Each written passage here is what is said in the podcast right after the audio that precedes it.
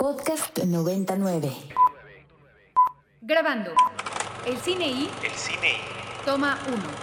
Marta, Guillermo del Toro, Isabel Coixet, Spike Jones, Gaspar Noé, Mariana Rondón, Joey Wright, Tim Burton, Paz Alicia García Diego, Alfonso Cuarón, Costa Gabra, Claudia Saint Lucé, Julio Medem, Alejandra Márquez Abela, Amate Escalante, Claudia Llosa, Athena Rachel Sangari, Matthew Kasovitz. John Cameron Mitchell, En 17 años caben muchas conversaciones cientos de nombres propios, y muchas latas de película. el cine y o un buen pretexto para hablar en la radio de lo que más nos gusta.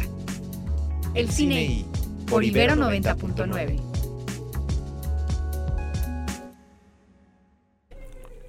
Once de la mañana con tres minutos, transmitiendo completamente en vivo desde las instalaciones de la Universidad Iberoamericana en el rumbo de Santa Fe. Este es un programa más de El Cine I. Yo soy el More, hoy es viernes 17 de febrero del 2023 y estoy muy contento de compartir micrófonos como es costumbre con mi queridísimo Ricardo Marín. ¿Qué tal, More? Este, muy feliz de estar aquí. eh, un viernes más de El Cine I. Eh, estamos muy contentos. Tenemos muchas noticias que, que mencionar. Tenemos buenos enlaces también el día de hoy. Entonces, pues venga, More. Muchas cosas muy interesantes van a pasar el día de hoy. Está también en la cabina acompañándonos como es costumbre mi queridísimo Andrés Durán Moreno. ¿Cómo estás Andrés? Hola, hola, More. Estoy un poco agotado porque venía corriendo, pero nada que la condición física no pueda soportar. Ándale. En un 17 de febrero, ya listos para hablar de pues, lo que más nos gusta.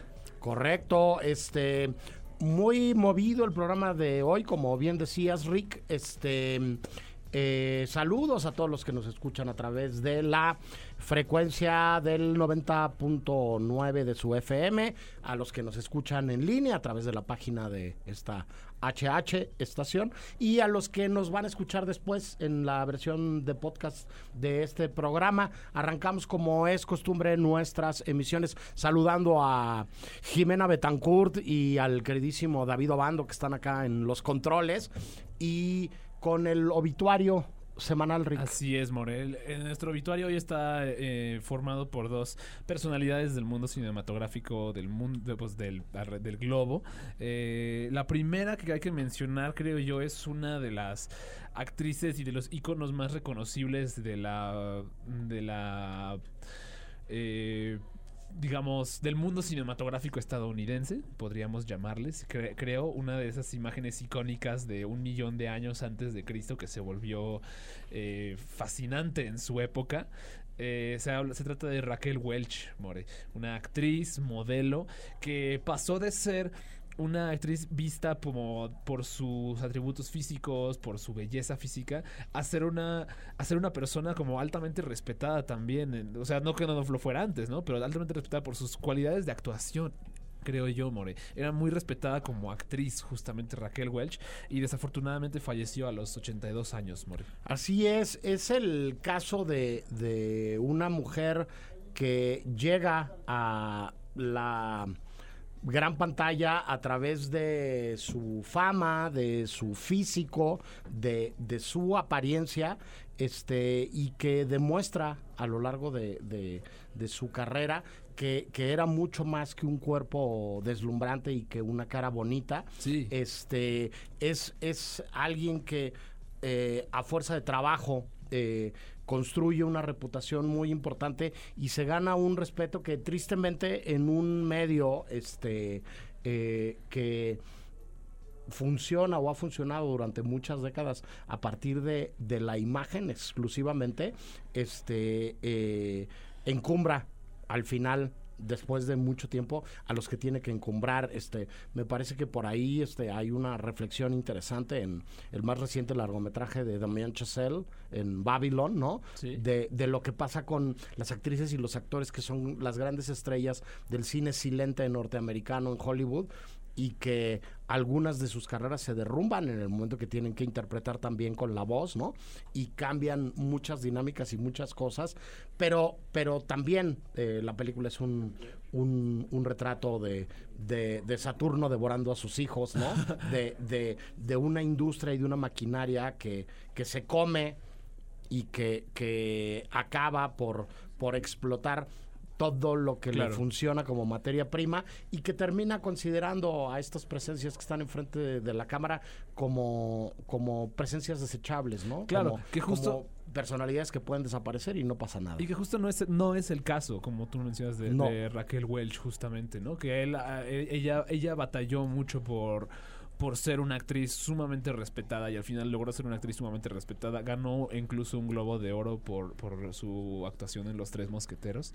Y hasta el final, hasta el final de su carrera, ella continuó eh, generando como mucha conversación alrededor de los, de los roles que decidía tomar. Entonces, sí, esa es una de las grandes pérdidas de esta semana, More.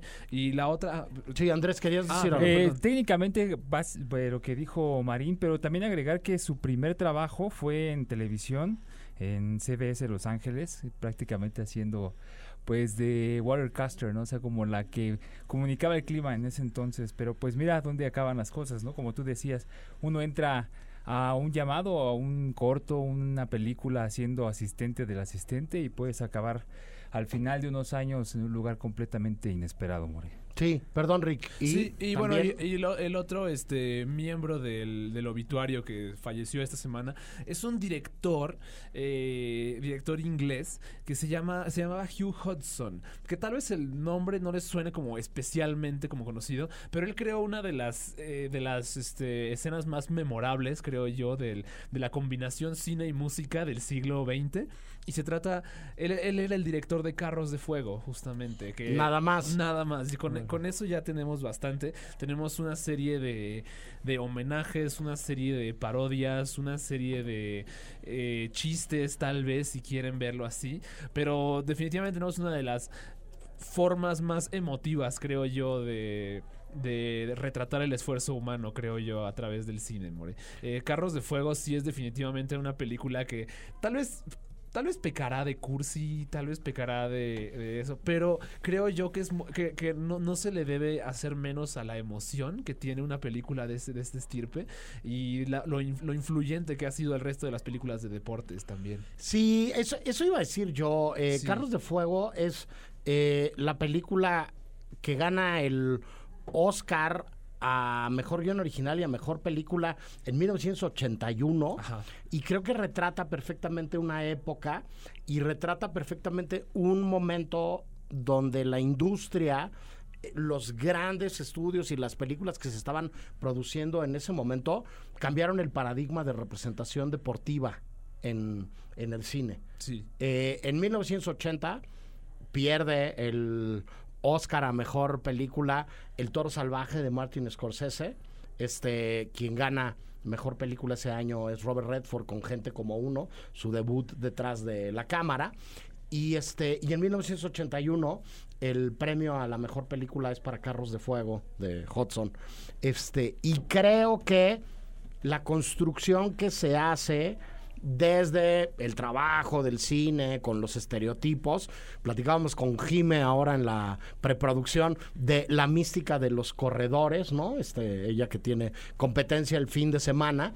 Este, está retratado de una manera única en, en esta, en Carros esta Fuego, película. sí, sí, sí. Este, que es una película que además va más allá de la historia de un grupo de corredores. Sí. Es una película que habla de las diferencias, que habla de la inclusión, que Sí. habla de este eh, alguien que es despreciado por su religión y por su origen, que va a formar parte de un equipo olímpico y que va a ir a hacer posible el sueño de, de la metáfora final detrás del deporte y de las competencias eh, atléticas, que es este una metáfora de la guerra. Sí, sí, sí. Eh, la lucha entre dos naciones que al final de la contienda no va a significar en muertes, ni va a significar en daños físicos, sino va a significar en que alguien se lleve las medallas y el otro no, y que haya un vencedor y un vencido. Entonces, me parece que en ese sentido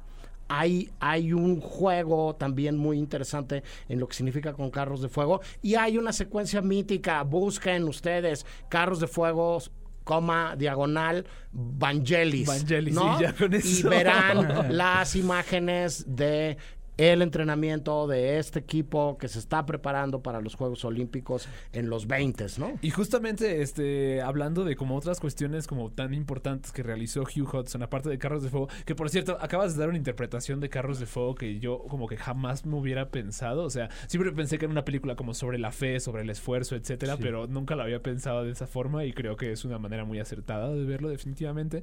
Pero Hugh Hudson también fue director de una película que a mí me, me marcó mucho de pequeño, que es este Greystock, eh, la película de Tarzán. Ándale. O sea, también es otro, otro de los grandes. No, bueno, era el, el director de la segunda unidad de, de películas de, de directores como Ridley Scott o como Alan Parker, por ejemplo. Sí, sí, sí, también. Este, trabajó en Expreso de Medianoche por poner el título de alguna, ¿no? Este, que además, ya para volver a eh, terminar de armar el chisme completo, ¿no? De quienes participaron en esa película, el guion de Expreso de Medianoche es de Oliver Stone.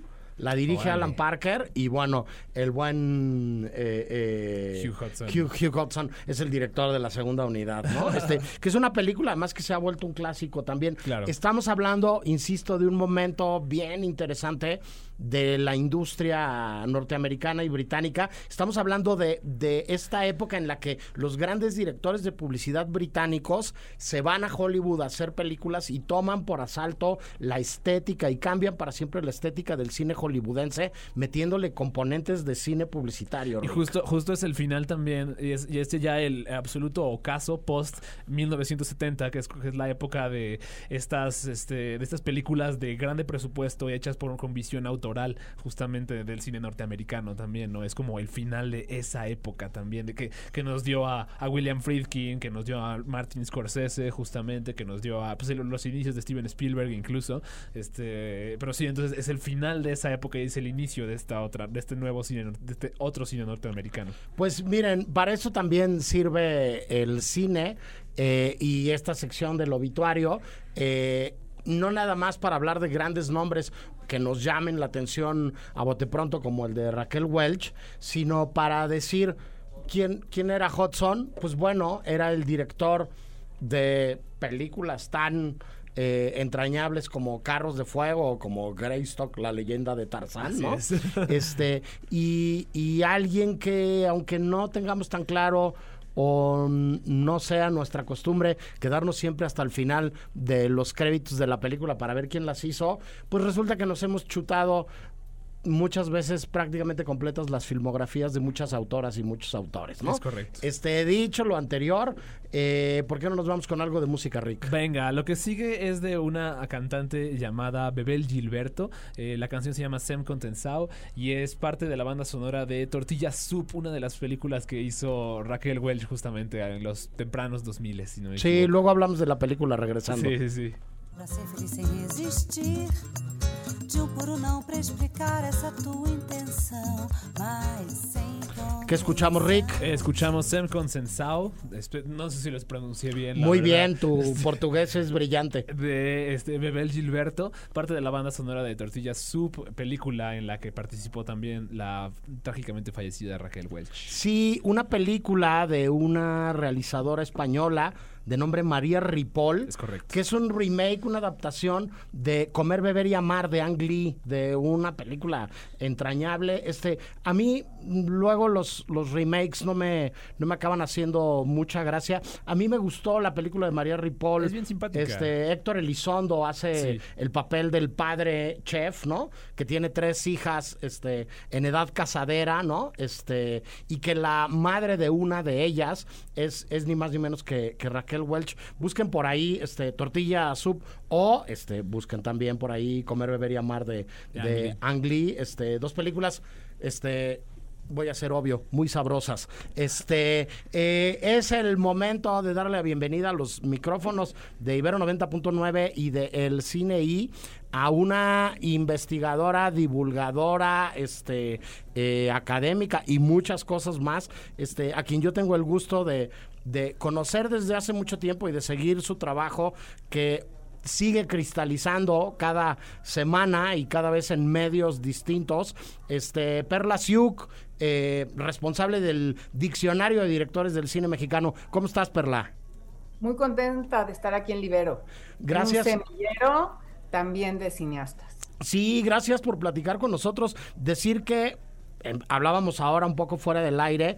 Este, este esfuerzo del diccionario es un esfuerzo de larguísimo aliento, Perla. Eh, si, si no estoy mal, algo que empezaste a hacer hace 25 años ya, que que, que, platícanos un poco cuál es, cuál es el objetivo de esto. Es, es, es una recolección de fichas, es un álbum de estampitas increíble como los de Panini, pero, pero de los que han hecho nuestro cine, este, de, de quiénes son las y los autores que están detrás de la memoria que hemos construido en este país a través de las películas. ¿Cómo nace la, la idea del, del diccionario, Perla?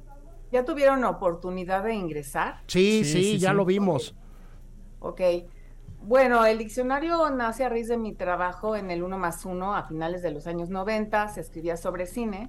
Y cuando tenía yo que reseñar una película mexicana, no había información del director. Yo quería enriquecer el texto, de dónde viene, qué hizo, cuál es su género, el perfil. No había absolutamente nada a la mano, organizado, alfabéticamente, valorado, no había nada. Había algunos libros de los directores icónicos. Tenías que ir a una biblioteca, la cineteca por el libro.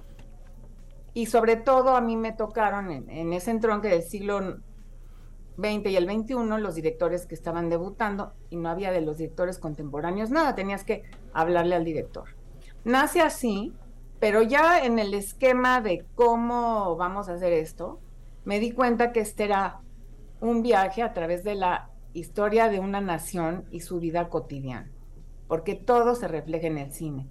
Desde el enviado de los hermanos Lumière en 1896, que filmó a Porfirio Díaz, que hoy gracias a la tecnología digital en la ficha de Gabriel Beire en el diccionario, tienes la liga a, a esa imagen, a ese film. Y así fue como hemos recorrido todo el siglo XX hasta llegar al siglo XXI y los realizadores que están haciendo cine hoy. Tenemos 850 realizadores y no, no es un fichero de datos duros, porque a todos los directores les mandamos, a los vivos, les mandamos un cuestionario, lo contestan, redactamos la ficha y luego la enviamos. Pero sobre todo es un sitio, como pudieron ver, totalmente visual y atractivo. Hay 60 mil stills, seis mil carteles, miles y miles de ligas a entrevistas, trailers, todo viene muy este, esquematizado por director. La página de cada director tiene cinco entradas, biografía, curiosidades, filmografía, entrevistas y enlaces relacionados. Sí, yo, yo repito todo el tiempo, tanto en este micrófono Perla como, como en el salón de clase, que los que llevamos un rato ya trabajando en esto, hemos visto primero cómo el cine mexicano ha crecido y se ha desarrollado y ha florecido en, en, las últimas dos décadas, dos décadas y media, eh, a fuerza de trabajo y del esfuerzo de, de muchas cosas, de, de, de muchos eh, diferentes aspectos que han influido positivamente a que pasen estas cosas, pero que entonces no eran así las cosas y que si uno tenía que escribir un texto para publicar o uno tenía que preparar una clase, pues este buscaba libros, eh, compraba revistas extranjeras y se iba a la última página a ver si ahí había medio una filmografía de los autores. Este eh, no, no teníamos a, a un clic, no claro, y no, no teníamos a un clic de distancia la posibilidad de hacer estas cosas. Si el profe de cine te mandaba a ver una secuencia o a revisar una secuencia de, de, determinada película, tenías que volver a pagar el boleto de la sala de cine para volver a entrar, porque bueno, estoy hablando incluso de momentos en donde no, no estaban disponibles las películas para, sí. para volver a verlas. Este, ¿Qué ha significado la constancia del trabajo de todos estos años, Perla? Pues mira, ha significado la posibilidad de hacer este sitio web, porque si ahorita hubiéramos pensado en iniciar esto, estaríamos terminando en 10 años. Sí. Pero además, la tecnología nos ha permitido darnos cuenta de errores de información de archivos que se heredan. Por eso es tan importante contactar a la fuente cuando es posible. Y gracias a la tecnología hemos salido de dudas. Por ejemplo, en la ficha de Emilio Indio Fernández, había la duda en unas publicaciones si nació en un día y en otras si nació en otro. pues accedimos a su acta de nacimiento y la tienes ahí arriba en el rotador y subrayamos con amarillo qué día lo registraron, que fue en 1904, en marzo, quién lo registró y el día que nació, que fue 16 de marzo. O sea, a ese grado hemos llegado de investigación, porque hacemos mucha investigación de campo también. Sí, este, aquí está Ricardo conmigo que, que conduce junto con Andrés el programa también y que es muy evidente, este, como puedes ver, que es de otra generación y te quiere preguntar algo. Venga, Rick. Sí, eh, justo, bueno, un poco ya casi casi contestado de la manera anterior, pero más allá, digamos, de la cuestión tecnológica, esto que, este esfuerzo que lleva 25 años en proceso, digamos, eh, cómo ha ido cambiando a través del tiempo en cuestiones de contenido, ¿no? Obviamente la tecnología es una cosa que, lo ha hecho cambiar a lo largo de este tiempo. ¿Qué, qué- qué otra cosa en cuestiones de contenido? ¿Cómo, ¿Cómo lo han ido modificando? ¿Cómo han decidido irlo, ir, ir como cambiando cada entrada, etcétera, ¿no? ¿Cómo, cómo, ha, cómo ha ido cambiando eso? Bueno, hemos tenido acceso, como dices tú, a mayor contenido. En el libro, por cuestiones de espacio, los que eran más importantes, que tenían una filmografía más amplia, tenían dos cuartillas. Aquí hay directores que tienen 37 cuartillas, Ok. ¿no? Y la posibilidad de que a través de una entrevista veas al director, lo escuches, veas cómo se mueve, quién es, cómo se expresa, qué dice. Pero además ya también están abiertos muchos archivos que antes no estaban abiertos, gracias, tengo que regresar a lo digital, pero así hemos ampliado el contenido. Ahora tienes acceso a archivos de todo el mundo. Las familias están subiendo también páginas de sus, de sus este, familiares que estuvieron en el cine. Por ejemplo, en Instagram me puse a localizar a la familia de un director, Ernesto Boldrat, que en 1919 dirigió la banda El Automóvil, porque hay otra película que es El Automóvil Gris. Y entonces les escribí a 30 que tenían por ahí el apellido Boldrat, hasta que una me dijo, sí, soy su bisnieta. Y entonces tenemos en la página fotos del director, fotos del director en el estudio, pero además pudimos corregir su biografía porque como estaba de fondo donde encontramos la información, estaba mal. ¿No? Esa es una maravilla de hoy día. Por ejemplo, hace 20 años, buscando a Jesús Achavitia, que cubrió la revolución siguiendo al general Obregón, me planché toda la sección, el directorio telefónico, el ladrillo que distribuía Telmex, y me encontré un estudio Avitia de fotografía, a tres cuadras de la oficina. Entonces, llego al estudio Avitia y me recibe un señor ya mayor, fotógrafo de profesión. Hablamos y me dice, sí, soy nieto de Jesús Chavitia. Venga a ver, y me sube al descanso de la escalera y ahí están las cámaras que utilizó su abuelo en las batallas. Con su forro de piel grueso, era un cuero grueso amarillado por el tiempo color miel y las perforaciones de las rayas. Entonces, en el diccionario tienes las fotos de esas cámaras, ¿no? Pero han sido experiencias vivenciales que ahora se, agiliza, se agilizan gracias a todo esto. Sí, Andrés, que está aquí en cabina también con nosotros, tiene otra pregunta para ti, Perla. Hola Perla. Pues mira, yo cuando empecé a ver el diccionario me pareció ah, de buenas a primeras un esfuerzo titánico. Ahora que nos explicas, pues me parece todavía más grande. Y a la vez algo muy afortunado porque, pues bueno, en mi generación hay eh, mucho desconocimiento de, de, de, cineastas mexicanos que estuvieron antes en nuestra época o incluso los que ahorita están que no son tan famosos, ¿no? Entonces, pues me da mucho gusto de repente pues ver estas cosas y se presta para curiosidades como de repente yo que me pido Durán Moreno, pues busco cuántos Duranes hay, que me encontré a tres, cuatro, busco cuántos Morenos, hay dos. Entonces, este creo que pues es una herramienta muy muy muy oportuna y, y sobre todo eso de que pueden dar la, la oportunidad de tener este cómo se dice información pues fidedigna no para no caer en estas dices estas cosas que dices que son como errores heredados que creo que en esta generación en esta época de tecnología pues se dan se dan mucho no Sí, lo que tratamos acá es de que se, se dé un panorama general de quiénes hicieron y quiénes hacen nuestro cine. Porque nuestro cine no lo hacen tres, no lo hacen cinco, no lo hacen diez, no lo hacen quince, lo hacen centenares de directores con un mosaico totalmente variado de géneros, de historias, de años, de épocas, de todo. y tiene traducción al inglés, lo que le permite a cualquier Wow. ciudadano del planeta acceder y entender.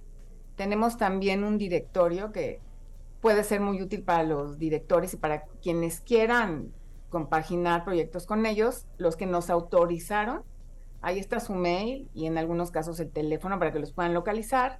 Y además presiona su nombre y te puedes dar cuenta en su galería qué han hecho.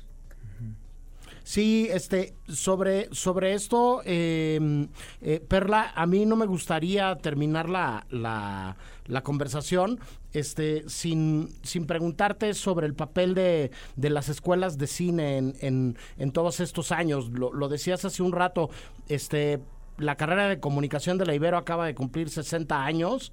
El área de cine en la Ibero, este se, digamos, instituyó oficialmente desde 1970, pero incluso antes de que naciera la carrera de comunicación acá en la Ibero, hubo un instituto de estudios cinematográficos por acá y han salido muchas y muchos directores este, de, de nuestras aulas varias y varios de ellos estuvieron contigo en la, en la presentación esta semana en, en Cineteca. Y lo mismo pasa con el CUEC, que ahora se llama ENAC, con el CCC, lo mismo pasa con la UDG y con un montón de lugares donde ahora se puede estudiar cine en México. Este, ¿cómo, cómo has visto eh, cuál es el papel de la educación formal para el cine en México en todos estos años y cómo ves la perspectiva a futuro, Perla?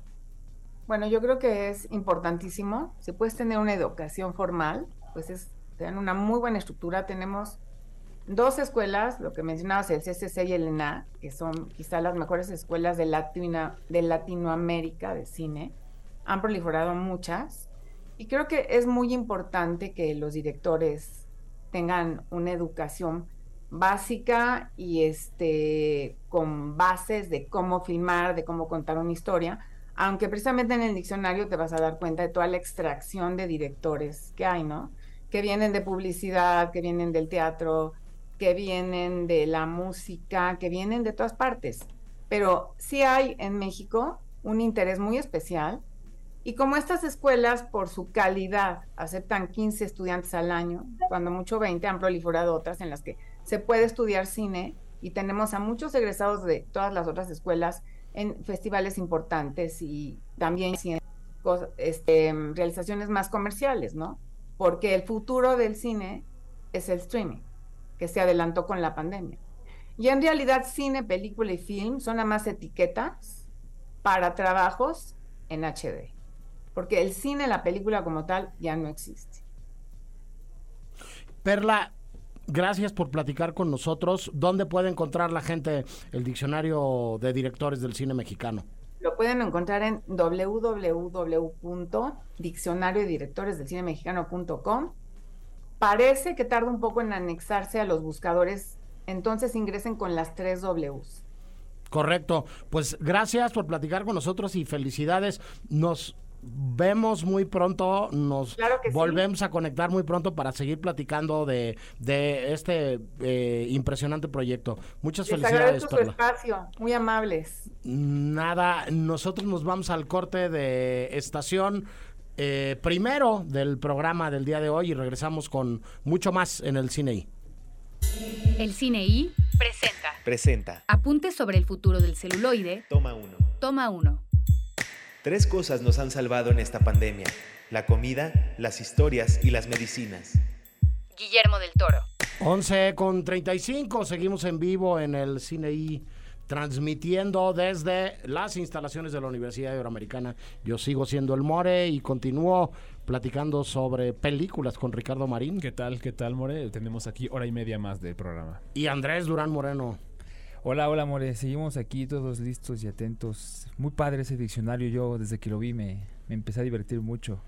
Eh, es un proyecto, es un documento que, insisto, yo conocía desde el año 2000 en su versión impresa, este, un libro grandote, azul, con letras blancas, ¿no?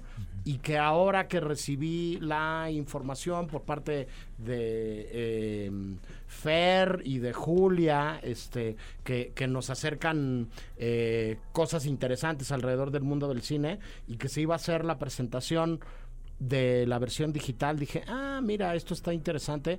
Este, en la semana, antier, en una sala de Cineteca Nacional con eh, la asistencia de muchos miembros de la crítica y de la prensa, pero también de muchas directoras y muchos directores que aparecen en el en el ¿cómo se llama? en el diccionario, este se hizo este lanzamiento y me parece que teníamos que, que platicar con, con Sí, Perla, claro. este, porque estos esfuerzos, insisto, de muy largo aliento, son los que van ayudándonos a entender desde las diferentes generaciones en las que estamos, un poco lo que comentabas Andrés, este, quiénes son los que han hecho eh, y quiénes son las que están haciendo este, la historia de nuestro país. Una vez más, el cine es muchas cosas. Este, una de ellas que a mí me parece fundamental es memoria. Y este, y me parece que esto funciona muy bien. Es un híbrido muy peculiar y es una, una mezcla muy particular, porque hablaba Perla, por ejemplo, de la versión impresa, ¿no? Y de que por espacio solamente se podía incluir X cantidad de cuartillas de cada director, ¿no? Claro. Este, o de cada autora. En el caso concreto de Internet, que este proyecto sea descendiente de aquel, le suma una ventaja que acaba teniendo todo lo que eh, pasa por una revisión editorial y que termina siendo impreso, que es este el cuidado que hay porque lo que se publique ahí sea conocimiento validado, ¿no? Entonces, aquí hay una mezcla que es bastante Sí. interesante.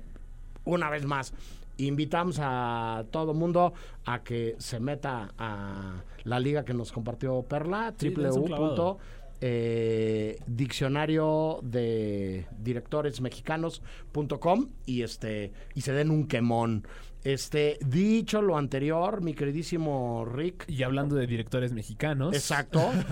Vámonos con justo a hablar un poquito de al- algo que ya hemos estado mencionando antes y es pues en parte yo creo que lo emocionados que estamos de ver a que los este, realizadores mexicanos están yéndose a la Berlinale. La Berlinale ya va a empezar pronto, justamente. Septuagésimo tercera edición de este importantísimo festival de cine triple A allá en la capital cultural de Alemania. Es más, dije una barra bajada, el festival empezó ayer, más bien, justamente. Este, Lo que pasa es que es complicado saber por las horas y, y, y- Sí. y las diferencias del uso horario, Así que es, lo que sucedió, pero sí, digamos que la noche de ayer en Alemania Fue cuando empezó. fue la proyección inaugural de la Berlinale. Yo no estoy allá por diferentes razones que tienen que ver mucho más con lo personal que con otra cosa, pero me gustaría mandar un saludo eh, y un agradecimiento muy especial a Frauke y a todo el equipo de prensa de la Berlinale, que han sido extraordinariamente amables como siempre conmigo.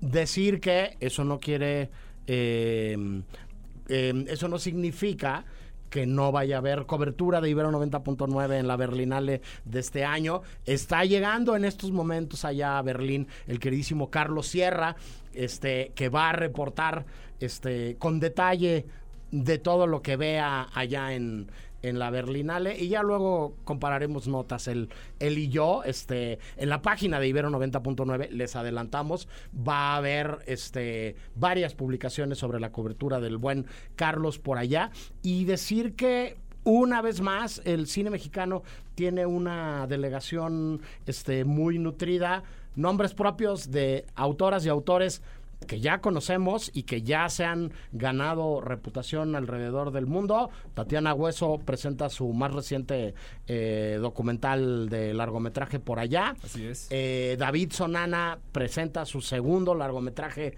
de ficción por allá también, heroico. Heroico se llama, así es. Lila Avilés presenta Totem en la selección oficial. Sí, Lila más ni Vilés menos. va a la competencia por el Oso de Oro de Berlín, ¿eh? Este, eh, vamos, este, eh, acercándonos, ¿no? Este, Paloma Petra va por segundo año consecutivo a participar, este, en la Berlinale, estuvo en el Talent Campus y ahora van con un proyecto, ¿no? A presentar un proyecto y hablar del, del proyecto que están desarrollando, ¿no? Que, que además Paloma tiene una, car- car- una carrera en la actuación bien interesante, ¿no? Este, eh, em, protagonista entre otras cosas, De La Paloma y el Lobo Sí. y más recientemente de de El norte, sobre el vacío. sobre el vacío, ¿no? Márquez. El personaje Paloma en, en El norte sobre el vacío Fantástico. me parece increíble. Fantástico. Y este, no sé si me está faltando alguien Sí, más. está faltando una película de Sofía Ausa que se llama Adolfo, que está en la que está en la sección eh, Generación 14 Plus, que es una que es una sección mucho más juvenil de- en el marco de la Berlinale, more. Sí, este, otra vez, carro completo, eh, representación nutrida de, de un eh, país que está luchando por seguir haciendo cine eh, contra viento y marea, ¿no? Y de un festival que ha establecido un diálogo bien importante con una serie de cinematografías en el mundo que, que les resultan interesantes. Este, no, no quiero dejar de recordar las notas que hemos estado dando en las últimas semanas sobre el cine iraní, por ejemplo, Sí, claro. y sobre lo que ha pasado con, con Jafar Panahi y Mohamed Rasulov, ¿no? Sí. Los dos ganadores de, de la de Berlinale. Oro, de la Este, como tampoco quisiera yo este, echar en saco roto la relación de muchísimos años de la Berlinale con México, desde su vínculo con el Talent Campus que empezaron a hacer ellos y que, que, que está conectado con el del Festival de Cine de Guadalajara, hasta su interés por la carrera de directores y directoras mexicanas que han, que han impulsado y que han potenciado. Se me ocurren los nombres de Fernando Eimke, de Alonso Ruiz Palacios, este, ahora de Tatiana Hueso, de Berardo González, este, de, de muchas y, y muchos cineastas mexicanos que, que están estableciendo un vínculo para allá o que se van incluso a hacer estancias largas para desarrollar proyectos, como es el caso del propio Fernando Eimke o del buen amigo Gabriel Mariño. Sí. Este, un abrazo y, y felicidades a todos. Y bueno, este, a ver qué noticias nos llegan desde Berlín, pero seguro que van a ser noticias buenas. En otro orden de ideas, se entregaron los Goyas en Madrid, mi queridísimo Rick. Así es. La gran triunfadora es Asbestas, de Asbestas, Rodrigo Sorogoyen. Con nueve premios. De Bastantitos. 14 nominaciones que Sí, tenía, más ¿no? o menos. O, o 15 nominaciones que tenía. Así es. Este, pero yo no quisiera dejar de fuera la ganadora del premio a mejor película iberoamericana. ¿Qué cuál fue, more? Argentina 1985. No me gusta decir se los dije, pero se los dije. Este, yo Sí. había avisado, este, tristemente el premio no vino para acá, ¿no? Que, que siempre nos dará gusto que le vaya bien a las películas mexicanas, pero me parece que la, la, la película de Santiago Mitre es una, una gran obra cinematográfica que, que junta muchas cosas, ¿no? Este, en el momento en el que fue nuestra película de la semana, por ahí está en, en la crítica y en la video reseña en la página de Ibero 90.9, eh, yo señalaba que me parece que, que es un cierre de pinza y una conjunción de las dos grandes películas argentinas que han ganado el premio a mejor cinta en lengua extranjera en los Óscares, que son por un lado eh, este La de historia Puenzo, ¿no? oficial La historia oficial de de Luis Luis Puenzo, Puenzo, sí, sí, y El secreto de sus ojos de Juan José Campanella. Argentina 1985 es una extraña mezcla de las dos y una conjunción temática y en cuanto a tono que, que creo que les hace justicia a estas otras dos grandes películas argentinas. Entonces, tiempo al tiempo, se van a poner buenos los cocolazos, ¿no? A la hora de la entrega del Oscar a Mejor Película en, en lengua extranjera. Este, pero sigo pensando que Argentina 1985 tiene lo suyito, ¿no? Y tiene buenas posibilidades, Rick. Sí, definitivamente. Creo que es de las grandes como... Contendientes, contendientes, de las grandes contendientes y de las contendientes principales para llevarse ese premio. Eh, a mí me gustaría señalar de los Goyas tal vez algo no- que no me gustó tanto, tal vez ya uno, que- uno quejándose siempre de cosas que no le importan y no le incumben. Este que al- desafortunadamente, por ejemplo, Alcarraz no llevó ninguno de los premios a los que estaban Muy mal. Eso sí, Eso eso sí. me pareció, pues no, no mal, yo no diría, diría mal, pero sí me pareció impresionante, la verdad. Que- Considerando que es la ganadora del Oso de Oro, considerando que también es el segundo esfuerzo eh, y tremendo segundo esfuerzo de la carrera de, la- de su directora. Entonces sí, me pareció Le- como algo. Le algo mandaremos extraño. este comentario tuyo a Carla Simón. Seguro le va a con llegar, Carlos, seguro le va a con llegar. Carlos, que está en, en Berlín igual que Carla. Sí, Andrés, ¿querías agregar algo? Sí, que me llamó mucho la atención que Asbestas lleva pues tres de los premios técnicos más importantes, que es mejor guion, Sí, mejor fotografía y mejor sonido. Yo que tuve la oportunidad de ver la película de Carla Simón allá en Morelia, eh, me parecía que la fotografía y el sonido estaban, estaban espectaculares. Y cuando Sí. vi esto tiempo La- atrás dije, ah, yo creo que se lleva uno de esos dos, ¿no? La, Me- con- la construcción sonora de Alcarraz Ajá, es, muy bellísima, también, la neta. Pero pues mira, ahora sí que para hablar de películas hay que verlas. Yo des- desafortunadamente no he visto Asbestas. Este. Y pues bueno, a verla, amiguitos. Esta película se llevó ¿cuántos premios? ¿Ca- Nueve. ¿Nueve? Nueve. 14? Nueve. Pues échele un ojo, ¿no? Sí, el- según esta pues la Este, pedrada. Y bueno, dicho esto, vamos con algo de música, Rick. Vamos con algo de música. Hoy se estrena la más reciente película de Claire Denis, este, que en español llegó como con Amor y Furia, si no me equivoco. Eh, sí. ¿no? Con Amor y Furia le pusieron. Es que ha tenido varios nombres. A lo largo de su, de su producción ha tenido varios nombres. En inglés se llamaba Fire. En francés se llamaba Avec Amour eh, Charmant.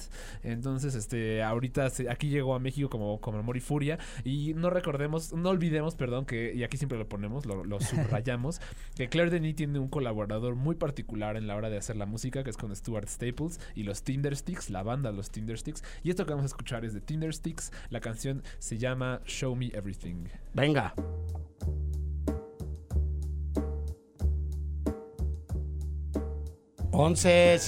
uno seguimos en vivo en el Cine I por Ibero 90.9. ¿Qué es esta joya que acabamos de escuchar, Rick? Eh, Show Me Everything de los Tindersticks. La voz eh, grave que escuchamos es la de Stuart Staples, gran amigo y colaborador de Claire Denis, de todas sus películas a partir de creo que Trouble Every Day o incluso antes. Ha hecho la han hecho ellos la música original y siempre sacan un disco para las para las canciones, para las películas, perdón, de, de Claire Denis justamente. Buenísimo, Y esta, esta no, es, no es forma parte de ninguna banda sonora, pero Es la él. ponemos porque pues es Stuart Staples y por qué no poner Sí, porque es él y porque podemos, ¿no? Exactamente, exactamente. Bueno, y hablando de poder, eh, le damos la bienvenida a los micrófonos de Ibero 90.9 y del Cine I eh, a Samara Salinas, presidenta de la Sociedad de Alumnos de la carrera de comunicación de la Ibero. ¿Cómo estás, Samara? Hola, More, muy bien. ¿Y tú? Bien, contento de tenerlas aquí ya. Vanessa Navari, vocal de género de la mesa directiva de esta misma eh, Sociedad de Alumnos. ¿Cómo estás, Vané? Hola, bien. ¿Y tú? Bien, pues nada, a ver, organizan ustedes la próxima semana la semana de comunicación de la Ibero, que por el simple hecho de que 90.9 sea la estación de radio de la universidad, tendría sentido que estuvieran acá, pero bueno, hemos sido cómplices, ¿no? Este, hemos discutido mucho, hemos platicado mucho sobre los posibles, las posibles invitadas a esta semana de comunicación y a mí me parece que acabaron armando un programa muy interesante de todas las disciplinas que tiene la comunicación, pero especialmente de cine y tienen unas pláticas y unos cursos y este unas actividades que tienen que ver con el cine que a mí se me ocurrió que estaría muy interesante que lo platicáramos brevemente en el programa y que invitáramos a quien quisiera acercarse, ¿no? A estas pláticas o a estas proyecciones, a estos talleres, acceder una vuelta la próxima semana eh, por acá, por, por, por la Ibero. ¿Qué tienen preparado? Si les pregunto sobre los highlights de, de cine, este, ¿qué es lo que más eh, ilusión les hace a ustedes este, compartirnos, Amara? Pues, o sea, una de las cosas que más nos hace ilusión es que vamos a tener de invitado a Vancouver Film School, que va a dar un taller intensivo de guion. eh, con Bob Woosley y Jennifer Siddle. Eh, estamos muy emocionados porque aparte de este taller nos van a traer también una plática sobre cómo contar historias con tu teléfono, ya que un poco la idea de la semana es qué puede hacer un comunicólogo con pocos recursos en este mundo tan caótico que estamos viendo como post-pandémico. Sí, eh, Vanessa, se llama Voces Emergentes, ¿no? Es como el, el paraguas conceptual abajo de, del que están haciendo ustedes eh, esta, eh, esta propuesta o esta serie de, de, de mesas. Y también van a tener exalumnas y exalumnos del área de cine y de la carrera de comunicación que vienen a traer desde sus películas hasta su experiencia, hasta cosas nuevas, Vanessa, que hoy este, el medio del cine está cambiando y habrá, por ejemplo, una plática alrededor de la coordinación de intimidad. ¿Qué nos cuentas de esto? Justo invitamos a Sofía Rueda, que es exalumna. Eh, ella está trabajando como directora de intimidad, que la verdad sentimos que es un área en el cine que es súper importante, eh, especialmente pues, para proteger a los actores y las actrices en estas escenas de sexo o intimidad. Justo entonces la plática se llama La importancia de tener dirección de intimidad en el cine. y va a ser el miércoles de 11, no, de 9 a 11. No, sí, De 11 a 1. de perdón, 11 a 1, perdón, ¿no? perdón. Sí. Este, viene eh, un exalumno de aquí y una exalumna de aquí, director y directora de arte, a traer, eh, Samara, la tercera película más taquillera de, del cine mexicano del, del año pasado. Sí, vamos a tener acá, vam- tenemos la oportunidad de proyectar Mal de Ojo de Isaac Esban y Adel Ashar. Eh, y aparte de la proyección, después nos van a una plática sobre cómo fue toda esta producción de la película y todo el proceso para que los estudiantes puedan conocer como qué es lo que se enfrentan, sobre todo la gente que está en el subsistema de cine. Sí, y bueno, la otra eh, sospechosa común, que además también es una exalumna de acá, y hemos platicado con ella cada que se ha ganado un premio o cada que ha estrenado un corto o algún proyecto extra, Vanessa, es Farideh Schreider, que viene también a platicar, ¿no? Sí, justo Farideh Schroeder que nos viene a platicar este un poquito de su trabajo de Hijas de Brujas, Oasis y Renacer de una industria. Y este va a ser el miércoles de 1 a 3. Eh, y justo es, o sea, a mí me, bueno, estoy súper emocionada porque a mí me gustó muchísimo Noche de Fuego. Y ella este, fue asistente de dirección. Entonces, y también en los minutos negros. Entonces, eh, la verdad está increíble tener pues una figura aquí en la Ibero para que des este tipo de pláticas y nosotros aprendemos. Sí, Fa- Faride además este eh, eh, ha hecho un montón de, de proyectos más y de cosas más. Yo ayer veía en, en su Instagram que está por estrenarse una serie de televisión que hizo con CNN, con Eva Longoria, que es una eh, adaptación de un, de un este de un concepto bien interesante que hizo el actor italoamericano Stanley Tucci este con CNN que es recorrer toda Italia a través de su comida pero vinculándolo con la realidad social, política y económica de las diferentes regiones de Italia, que Italia es un país fantástico, que es como muchos países al mismo tiempo, y CNN se dio a la tarea de hacer lo mismo con Eva Longoria en México. Eva Longoria es norteamericana, es, es tejana, pero es de una familia México-norteamericana. Y entonces entiendo que hicieron algo muy parecido a eso y, Farid estuvo involucrada ahí este, en una cosa más que me parece que se conecta con lo que están haciendo ustedes. Yo sé que por ahí tienen uno que otro muchachón, ¿no? Y compañero que les, les ha ayudado y que está colaborando, pero, pero me llama mucho la atención cómo en esta generación, en concreto en comunicación, Samara, este, ustedes son las que agarraron el toro por los cuernos y las que llevan la voz cantante. ¿Qué significa hacer la semana de comunicación y traer a toda esta gente? Pues significa muchísimo porque aparte eh, la semana de comunicación desapareció prácticamente como por dos, tres años por la pandemia y todo lo que atravesamos. Entonces eh, ha sido un reto muy grande porque nos estamos enfrentando también con alumnos que no sabían que existía la semana de comunicación, no sabían que, o, qué es la semana de comunicación y por qué es la importancia de tener una semana de comunicación.